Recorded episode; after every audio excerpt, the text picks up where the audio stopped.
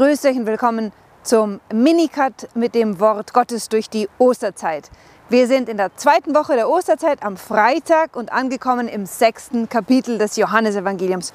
Von heute bis zum Samstag nächster Woche werden wir an jedem Werktag das sechste Kapitel aus dem Johannesevangelium hören. Das heißt, wir werden es komplett durchbetrachten. Mit anderen Worten, wir machen eine neuntägige Novene über Jesu wichtigste und zentralste Rede, nämlich die sogenannte Brotrede. Das Johannesevangelium hat eine ganz geniale Struktur. Johannes hat einen Prolog und dann folgt das sogenannte Buch der Zeichen.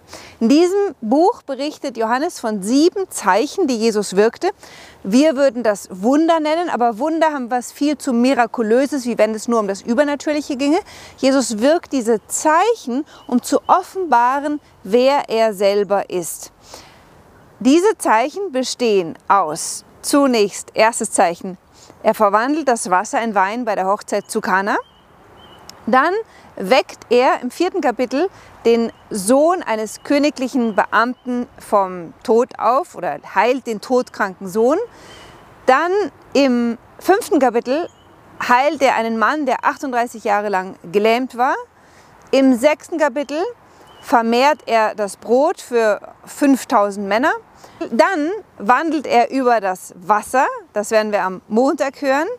Und dann im neunten Kapitel heilt er einen Blindgeborenen und im elften Kapitel holt er den Lazarus von den Toten zurück, der schon vier Tage im Grab war. Das sind die sieben großen Zeichen. Und wenn ihr euch jetzt vorstellt, einen jüdischen Menorah, also einen siebenarmigen Leuchter, dann ist der vierte Arm genau in der Mitte und der vierte Arm ist das Zeichen, das wir heute betrachten. Noch kurz, um die Struktur vom Johannes-Evangelium fertig zu machen. Wenn diese zwölf, sieben Zeichen hm, berichtet sind, dann beginnt im zwölften Kapitel das sogenannte Buch der Herrlichkeit, nämlich die Leidensgeschichte Jesu, die auch genannt wird die Verherrlichung des Menschensohnes. Doch dazu kommen wir später. Jetzt sind wir im sechsten Kapitel und ganz am Anfang, da heißt es, dass Jesus an das andere Ufer des Sees von Galiläa ging, der auch der See Tiberias heißt. Bis heute steht da die Stadt Tiberias.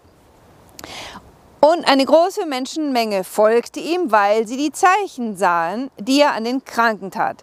Jesus stieg auf den Berg und setzte sich dort mit seinen Jüngern nieder. Die Tatsache, dass Jesus sich hier auf einen Berg setzt, hat typologische Bedeutung, denn auf dem Berg geschieht im Alten Testament die Theophanie, die Gottesoffenbarung. Gott lässt sich sehen. Hier ist der menschgewordene Gott, der jetzt in diesem Wunder offenbaren wird, wer er ist. Doch eilen wir nicht voraus. Und er setzte sich, das ist die Haltung im Gegensatz zu mir, die ich jetzt stehe, der Katechet, Jesu, der Lehrer, der lehrt im Sitzen, das gibt ihm die Autorität, die göttliche Autorität. Und die Jünger sammeln sich um ihn und das bedeutet, Jesus sitzt, wir haben eine Katechese zu erwarten. Aber es kommt erstmal keine Katechese, sondern Jesus sieht die vielen Menschen, die ihm folgen und sagt zum Philippus, woher sollen wir Brot für so viele besorgen? Und Philippus sagt, Herr, also nicht mal ähm, 200 Dinare würden ausreichen, um so viele Menschen äh, zu sättigen.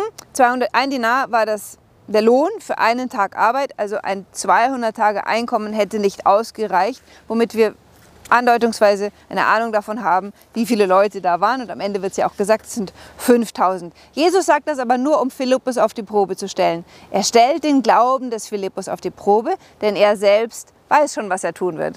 Philippus symbolisiert hier den Menschen, der wir alle sind, der komplett natürlich denkt und sich sagt, 5000 Leute können wir unmöglich satt kriegen. Herr, was hast du vor? Ein kleiner Junge aber, einer seiner Jünger, Andreas, der Bruder des Simon Petrus, sagte zu ihm, hier ist ein kleiner Junge, der hat fünf Gerstenbrote und zwei Fische. Doch was ist das für so viele? Jesus sagte, lass die Leute sich setzen. Es gab dort nämlich viel Gras. Das ist sehr wahrscheinlich eine Anspielung auf den Psalm 23. 23, berühmter Psalm, der Herr ist mein Hirte, er lässt mich lagern auf grünen Auen. Im zehnten Kapitel vom Johannesevangelium wird Jesus selbst von sich sagen, ich bin der gute Hirte. Hier handelt er jetzt als der gute Hirte, der seine Schafe an einem abgelegenen Ort auf dem grünen Gras ernährt. Dann heißt es, es waren etwa 5000 Männer, die setzten sich. Dann nahm Jesus die Brote, sprach das Dankgebet und teilte an die Leute aus, so viel sie wollten. Ebenso machte er es mit den Fischen. Vielleicht hört ihr das schon?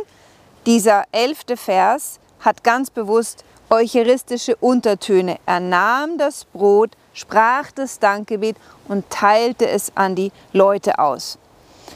Als die Menge satt geworden war, sagte er zu seinen Jüngern, sammelt die übrig gebliebenen Brocken, damit nichts verdirbt. Sie sammelten und füllten zwölf Körbe mit den Brocken, die von den fünf Gerstenbroten nach dem Essen übrig waren. Die zwölf Körbe symbolisieren zum einen das Volk Israel. Hier sammelt Jesus sein neues Israel um sich herum, seine Jünger, die er nährt. Und gleichzeitig symbolisiert es schon das eskatologische Gottesvolk, das er ja eines Tages mit dem Brot seines Leibes speisen wird. Und dieses Volk wird satt bleiben und es bleibt werden und es bleibt sogar noch übrig. Als die Menschen das Zeichen sahen, das er getan hatte, sagten sie, das ist wirklich der Prophet, der in die Welt kommen soll. Im Buch Deuteronomium Kapitel 18 hatte Mose kurz vor seinem Tod gesagt, einen Propheten wie mich wird der Herr euch senden, er wird euch alles offenbaren, auf ihn sollt ihr hören. Seither wartet Israel auf diesen eschatologischen neuen Moses und als genau denjenigen zeigt sich Jesus. Ja, er ist auf einem Berg, das Pascha-Fest ist nahe. Pascha erinnert natürlich an den Auszug Israels aus Ägypten, die Wüstenwanderung, während derer Moses das Volk mit dem Brot vom Himmel gespeist hatte. Das werden wir nächste Woche noch hören. Und Passiafest war bedeutet natürlich auch, dass derjenige, der Jesus schon kennt, und das ist vorauszusetzen, weil Johannes schreibt für die frühen Christen, der weiß, dass Jesus im Passiafest in der Nacht davor sein Abendmahl gestiftet hat, die Eucharistie eingesetzt hat und das eigentliche Wunder der Brotvermehrung gewirkt hat, auf das dieses Wunder hinweist. Ähm, es ist wichtig, sich immer bewusst zu machen, die Sakramente, die wir in der Kirche feiern, sind lebendiges Evangelium. Und das Evangelium sind sozusagen die erzählten Sakramente. Denn das Evangelium erzählt uns ja nicht einfach nur nach, historisch, was Jesus gemacht hat, am ersten Tag, am zweiten Tag, am dritten Tag, sondern die Evangelien sind geschrieben schon nach der Auferstehung und Himmelfahrt Jesu, nach Pfingsten und schon in der Erfahrung der frühen Kirche, dass der gleiche Jesus, mit dem sie durch Galiläa gezogen sind, immer noch bei ihnen ist und dass all die Zeichen, die er zu seinen Lebzeiten gewirkt hat, weiter unter ihnen präsent sind und jetzt erst ihre volle Wirksamkeit zeigen und ihre tiefste Bedeutung zeigen. Insofern sind Sakramente gelebtes Evangelium. Und das Evangelium erzählte Sakramente. Da erkannte Jesus, dass sie kommen würden, um ihn in ihre Gewalt zu bringen und ihn zum König zu machen. Daher zog er sich wieder auf den Berg zurück, er alleine. Sie hatten erkannt, er ist der Prophet. Sie haben sogar erkannt, dass er einer ist, der in die Welt kommen sollte, also einer, der von Gott herkommt, aber Jesus versteht, dass sie ihn zu einem irdischen König machen wollen. Und obwohl Jesus der König Israels ist und auch als solcher am Kreuz gekrönt werden wird, sagt Jesus zu Pilatus, mein Königtum ist nicht von dieser Welt. Jesus geht es nicht um irdische Macht. Jesus geht es darum, die Menschen aus der Macht des Königs der Finsternis, wie er ihn später nennen wird, aus des Prinzen der Finsternis zu befreien und in das eigentliche Reich Gottes hineinzuführen, wo er der wahre König ist und wo wir Kinder des Königs sein werden und schon sind, der uns nicht versklavt, wie irdische Könige. Ich wünsche euch einen schönen Tag. Bis morgen.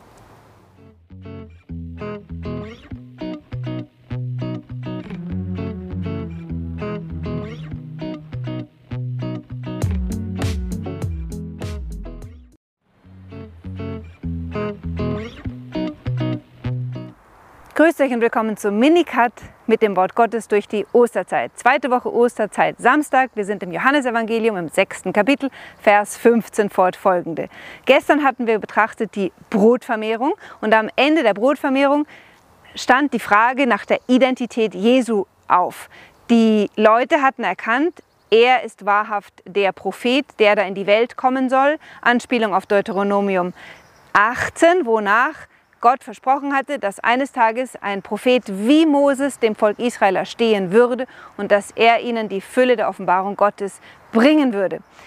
Gleichzeitig merkt Jesus, dass sie ihn zum König machen wollen. Also sie halten ihn für den Sohn Davids. Beides ist richtig. Jesus ist der neue Moses und das wird daran offenbar, dass er wie Moses das Volk mit Brot in der Einsamkeit versorgt, ernährt.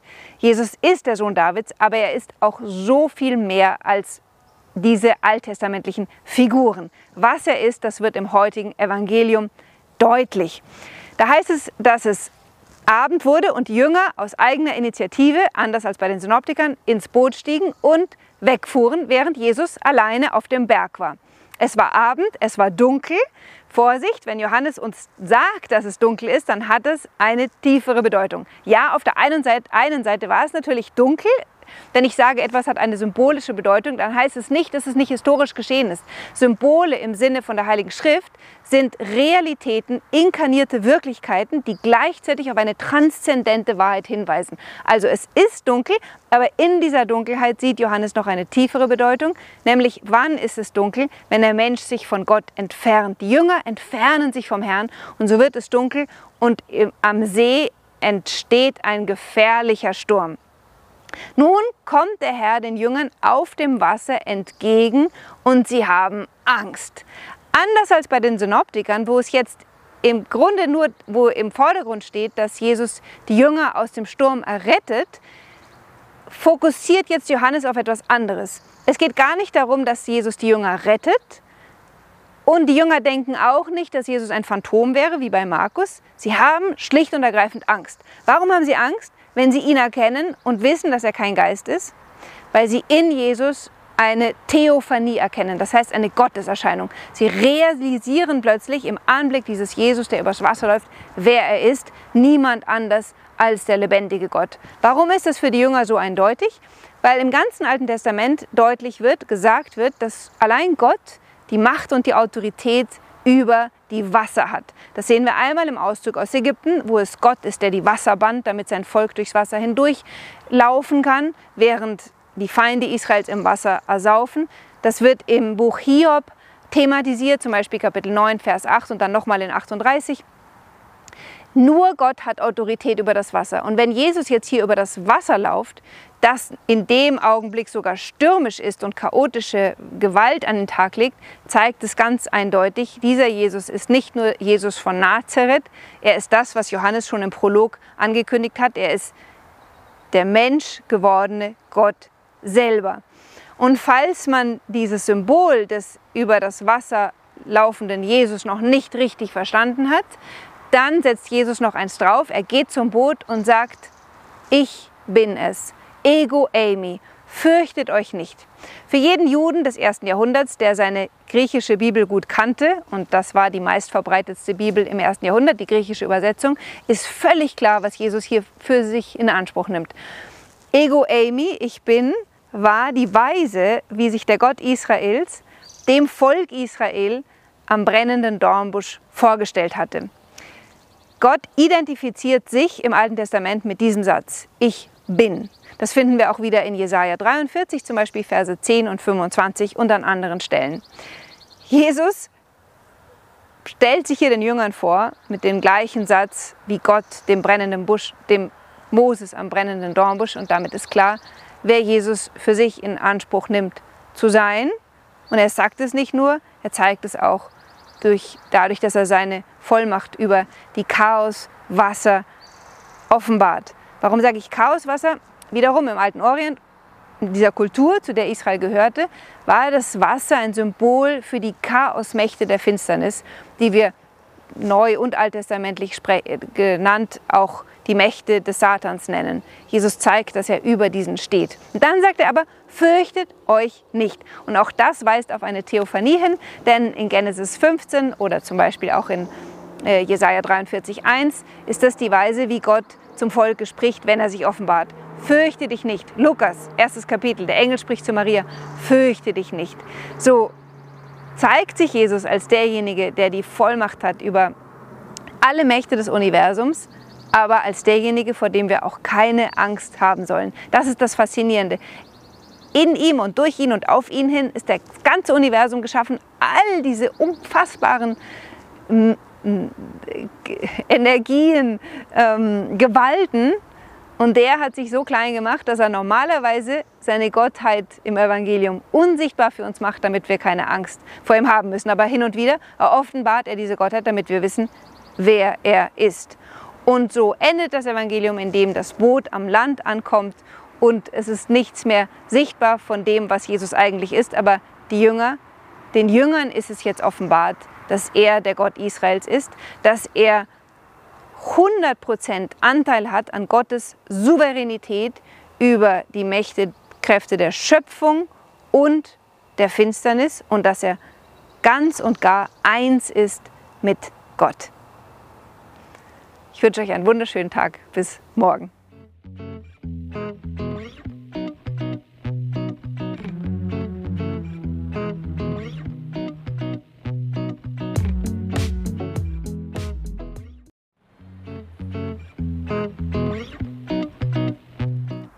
Grüßt euch und willkommen zum Minicut mit dem Wort Gottes durch die Osterzeit. Zweite Woche Osterzeit, Samstag. Wir sind im Johannesevangelium im sechsten Kapitel, Vers 15 fortfolgende. Gestern hatten wir betrachtet die Brotvermehrung und am Ende der Brotvermehrung stand die Frage nach der Identität Jesu auf. Die Leute hatten erkannt, er ist wahrhaft der Prophet, der da in die Welt kommen soll. Anspielung auf Deuteronomium 18, wonach Gott versprochen hatte, dass eines Tages ein Prophet wie Moses dem Volk Israel erstehen würde und dass er ihnen die Fülle der Offenbarung Gottes bringen würde. Gleichzeitig merkt Jesus, dass sie ihn zum König machen wollen. Also sie halten ihn für den Sohn Davids. Beides ist richtig. Jesus ist der neue Moses und das wird daran offenbar, dass er wie Moses das Volk mit Brot in der Einsamkeit versorgt, ernährt. Jesus ist der Sohn Davids, aber er ist auch so viel mehr als diese alttestamentlichen Figuren. Was er ist, das wird im heutigen Evangelium deutlich. Da heißt es, dass es Abend wurde und die Jünger aus eigener Initiative, anders als bei den Synoptikern, ins Boot stiegen und wegfuhren, während Jesus alleine auf dem Berg war. Es war Abend, es war dunkel. Vorsicht, wenn Johannes uns sagt, dass es dunkel ist, dann hat es eine tiefere Bedeutung. Ja, auf der einen Seite, einen Seite war es natürlich dunkel, wenn ich sage, etwas hat eine symbolische Bedeutung, dann heißt es nicht, dass es nicht historisch geschehen ist. Symbole im Sinne von der Heiligen Schrift sind Realitäten, inkarnierte Wirklichkeiten, die gleichzeitig auf eine transzendente Wahrheit hinweisen. Also es ist dunkel, aber in dieser Dunkelheit sieht Johannes noch eine tiefere Bedeutung, nämlich wann ist es dunkel, wenn der Mensch sich von Gott entfernt. Die Jünger entfernen sich vom Herrn und so wird es dunkel und am See entsteht ein gefährlicher Sturm. Nun kommt der Herr den Jüngern auf dem Wasser entgegen und sie haben Angst.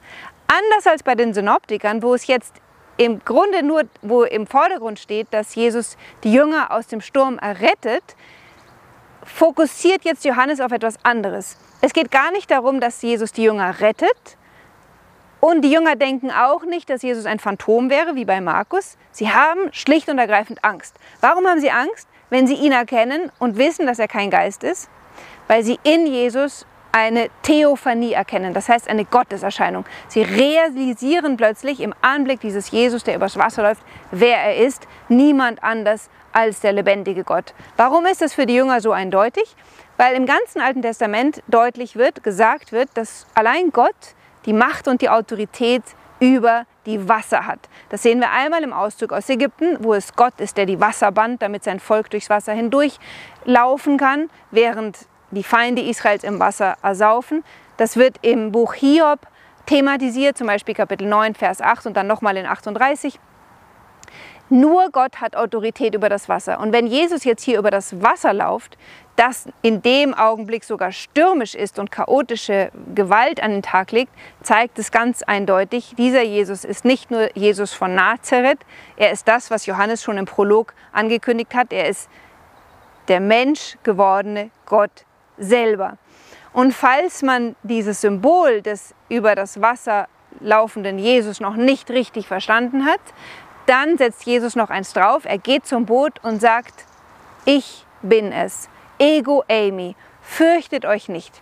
Für jeden Juden des ersten Jahrhunderts, der seine griechische Bibel gut kannte, und das war die meistverbreitetste Bibel im ersten Jahrhundert, die griechische Übersetzung, ist völlig klar, was Jesus hier für sich in Anspruch nimmt.